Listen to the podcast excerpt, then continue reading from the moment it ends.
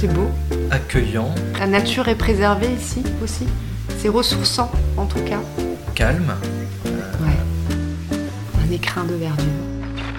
Par ici, la belle vie. Je m'appelle Sandra, Antoine, 37 ans, 39 ans, jardinière euh, paysanne jardinier maraîcher. à Requista et plus précisément à Poudac. Donc, ce hameau, euh, vous n'y êtes pas né. Vous venez de vous y installer il y a, deux ans, simplement. Euh, Est-ce que vous pouvez me raconter comment vous êtes arrivé sur ce territoire? Euh, comment on est arrivé Alors, ça, on cherchait un, lieu.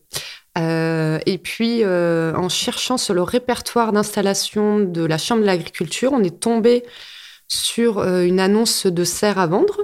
Fil en aiguille, on arrive à avoir le propriétaire de la serre qui, en fait, n'était pas au courant de cette annonce et ne cherchait pas à la vendre. Entre-temps, on avait du coup mis le doigt sur Requista. Euh, donc, on avait fait un petit diagnostic de territoire pour voir un petit peu le potentiel de ce territoire, l'attractivité et si on pouvait y avoir notre place. Et euh, donc, on avait contacté l'office de tourisme qui nous avait euh, dressé un portrait très attractif et euh, ça nous a tout de suite plu. Euh, en parallèle, du coup, on a cherché euh, aux alentours de Requista. On est tombé sur l'annonce d'une maison avec un grand terrain et on s'était dit, bah tiens, même si avec la serre ça fonctionne pas, pourquoi pas tenter avec cette maison. Et puis euh, en visitant, en fait, euh, on se retrouve à visiter euh, la serre et la maison qui était juste en face. Donc les deux étaient l'un à côté de l'autre et on cherchait à vivre sur notre lieu entre guillemets de travail, même si on ne le considère pas comme un travail, mais plutôt comme un mode de vie. Voilà, donc c'est le, le hasard, le destin. On peut appeler ça comme on veut. En fait, on, on était, euh, c'est l'univers qui nous a amenés à Requista et on est très content d'y être. Donc, ça commence par un petit malentendu avec le propriétaire, mais ça se finit bien. Qui, euh, qui étiez-vous et où étiez-vous avant d'arriver ici? On était à Marseille. Coup, On s'est connus euh, à Marseille. Moi, je suis originaire du Berry, entre Bourges et Sancerre, où j'ai été maraîcher. euh, voilà. Et à Marseille, j'ai travaillé dans une biocoop au rayon fruits et légumes. Du j'ai vu un peu le, commerce aussi. Et on, s'est rencontrés du coup à Marseille. On a imaginé un projet. euh, Sandra euh, travaillait dans l'éducation populaire, euh, des projets culturels. Et du coup, on a imaginé un projet qui alliait un peu toutes nos compétences. Alors, euh, il y avait la, partie, moi j'étais très attiré toujours, je voulais revenir à la culture de la terre, euh, le maraîchage. Et j'étais également, j'ai une expérience également de plusieurs années d'animateur nature et scientifique. Du coup, on s'est dit, bon, bah, on va également faire euh, une partie pédagogique à notre projet. Ok. Donc, le projet se bâtit comme ça. Donc là, euh, aujourd'hui, deux ans euh, à, peine, hein, un an et demi après avoir posé vos, valises ici, vous avez donc déjà des cultures en maraîchage euh, sur votre terrain. Vous avez commencé à commercialiser votre production via les locaux motivés euh, qui sont un peu tournés vers le Lévézou et qui distribuent maintenant bien au-delà. Et un peu à Requista, j'ai oublié le mot. Sur le, sur le marché Avec et la à la map. Et avec la map, exactement. Donc ça, c'est vraiment la première partie euh, de votre projet. Euh, un projet à court terme, ce sera euh, d'accueillir des publics scolaires et de faire vraiment de vos jardins des jardins pédagogiques. Euh, le projet d'après, ce sera de, de construire un atelier et vraiment de faire de la transformation, et notamment des conserves à partir euh, de vos fruits et légumes. Conserve, pro- fruits, fruits et légumes aussi séchés. euh, Des, des légumes lacto-fermentés, des pickles. au euh, vinaigre, euh, voilà. à la saumure, vinaigre. Voilà. euh, Ok, donc c'est vraiment un projet à plusieurs têtes. Oui, oui, là, il y a, on peut euh, dire, il y a vraiment trois. La base, base de culture euh, des légumes, des fruits, un petit verger, des petits fruits également. Et, euh, et puis après, euh, la partie pédagogique, du coup, euh, d'accueillir, de partager tout ça. Et, et l'autre partie, valoriser les produits en les transformant. Ouais. Comment vous avez identifié les, les fruits et légumes que vous pourriez cultiver ici? Comment, comment vous avez fait ce travail de préparation? C'est un peu. ça- par l'expérimentation déjà. On, va, on met en place aussi, on fait des essais aussi ces premières années.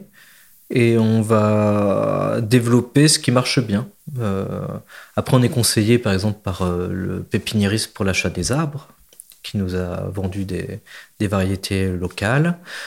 Euh, après, selon aussi la terre, après analyse de terre, on a un sol plutôt acide ici. Du coup, ça oriente aussi les variétés euh, qu'on peut cultiver en, fruits. C'est bien adapté pour du petit fruit. Euh, voilà, en général, euh, ça, ça, marche bien. Et les légumes aussi. C'est après la terre, on, on va l'améliorer. On, on, la travaille avec des amendements de fumier, de, de, de calcaire aussi pour la, la, neutraliser un peu. voilà. Là, c'est une terre qui était travaillée ou, ou plus du tout? C'est des terres là qui étaient qui servaient un peu de qui étaient un peu travaillées sur une partie parce que celui d'avant euh, qui nous a vendu il a refait un petit peu de culture euh, voilà. Avant c'était des anciennes terres qui avaient été aussi sur des espaces un peu de potager des gens du, du lieu dit. D'accord. Euh, voilà. Donc là très concrètement on est au début du printemps. Qu'est-ce que qu'est-ce que vous avez sous, sous les serres et en plein air alors sous les serres on a des salades des navets euh, des petites carottes, euh, encore euh, en mode petit plan, des radis, radibottes, des cébettes, des, oignons blancs, aussi en mode tout petit là, qui sont plantés depuis deux semaines. Dehors, j'ai mis des patates primeurs sous bâche noire avec un petit tunnel nantais et euh, un premier aussi de première, première plantation de betteraves. Euh, voilà. Et il nous reste des poireaux de l'hiver dernier, et voilà. Là, vous êtes sur la fin de l'hiver. C'est la fin de l'hiver. Le printemps, c'est un peu la période un peu creuse.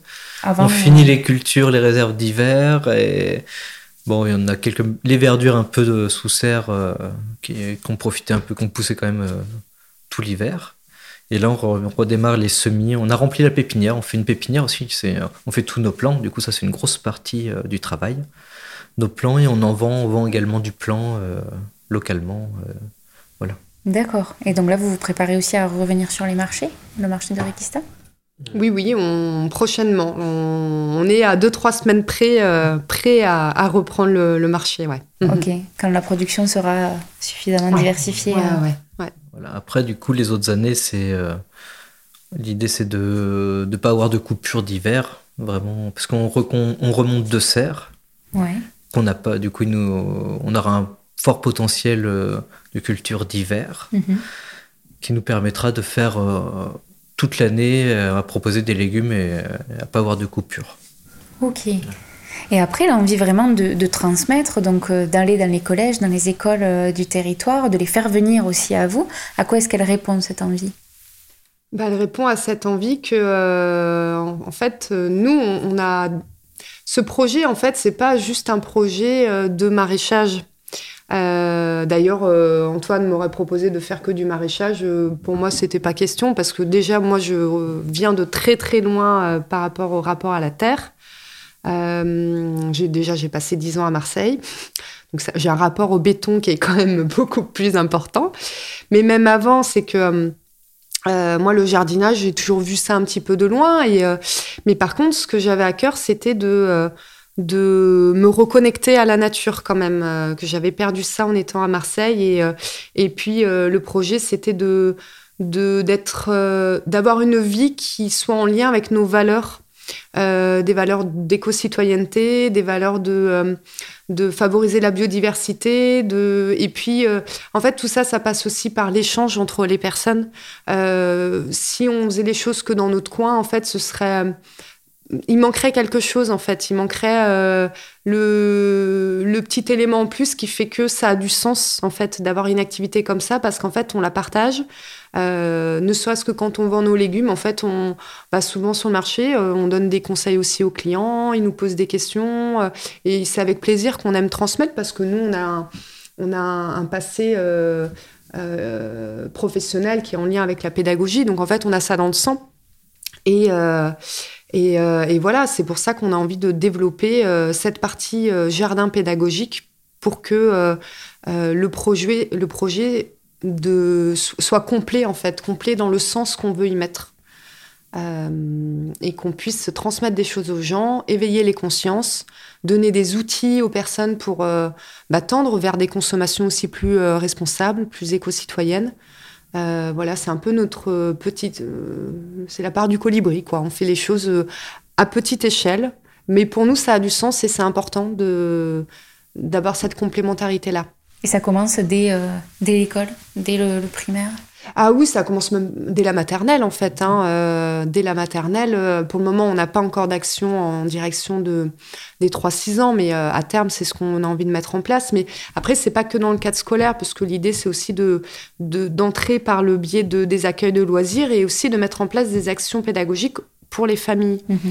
Parce que sensibiliser les enfants à la biodiversité, juste les enfants, c'est intéressant, mais en fait, euh, il faut sensibiliser les parents aussi. Mhm. Euh, on, est dans cette démarche de complémentarité éducative, de toucher tous les publics à travers différentes entrées, que ce soit le milieu scolaire, le milieu accueil de loisirs ou dans la sphère privée.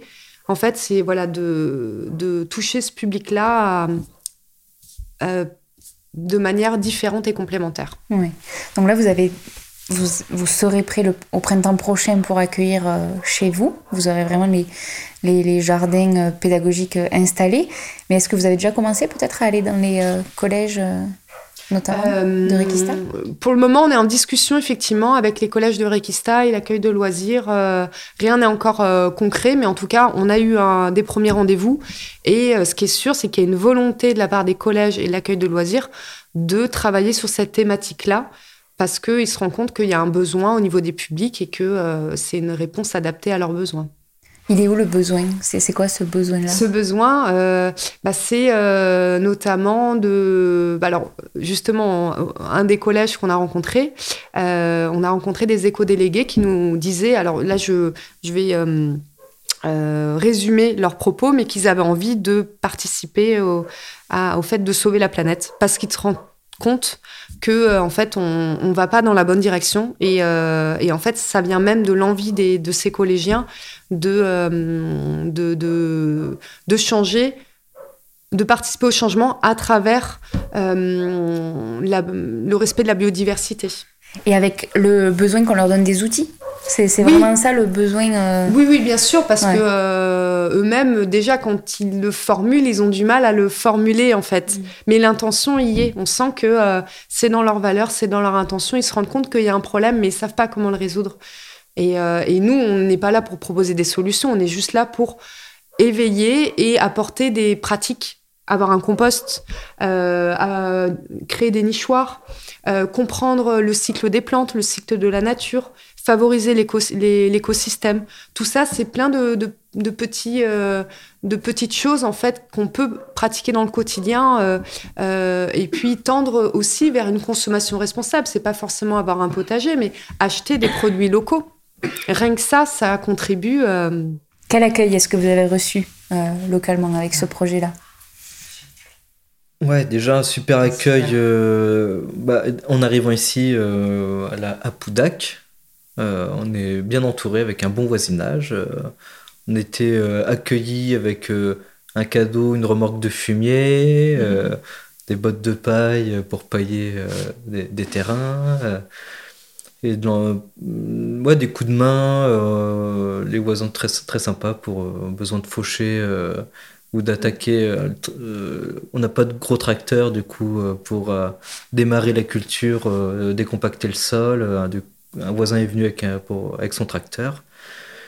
Et voilà, déjà localement très, très, très bien. Et après, même sur le territoire, bah, top. Hein, on est accueilli sur le marché de. Parce que avec, grâce à la maraîchère Isabelle Lambert, euh, qui est déjà installée euh, depuis euh, une dizaine d'années, qui a bien voulu qu'il y ait des nouveaux maraîchers qui viennent sur le marché, dans l'idée de dynamiser aussi le marché de Requista, mhm. parce que plus on est nombreux, plus ça attire également. Donc c'est le marché du samedi Voilà, le samedi matin. Puis de manière générale, en fait, quand on croise des, des personnes en Aveyron, alors on n'a pas était très loin autour du territoire, mais on a, on a surtout sur le, pays réquistanais, dès qu'on se balade, qu'on fait des randonnées ou quoi que ce soit, en fait, on rencontre des personnes qui ont plaisir à discuter avec nous et euh, qui ont euh, une authenticité dans le relationnel que moi j'ai jamais retrouvé dans d'autres coins de la France parce que j'ai pas à nous deux on a connu pas mal de régions différentes.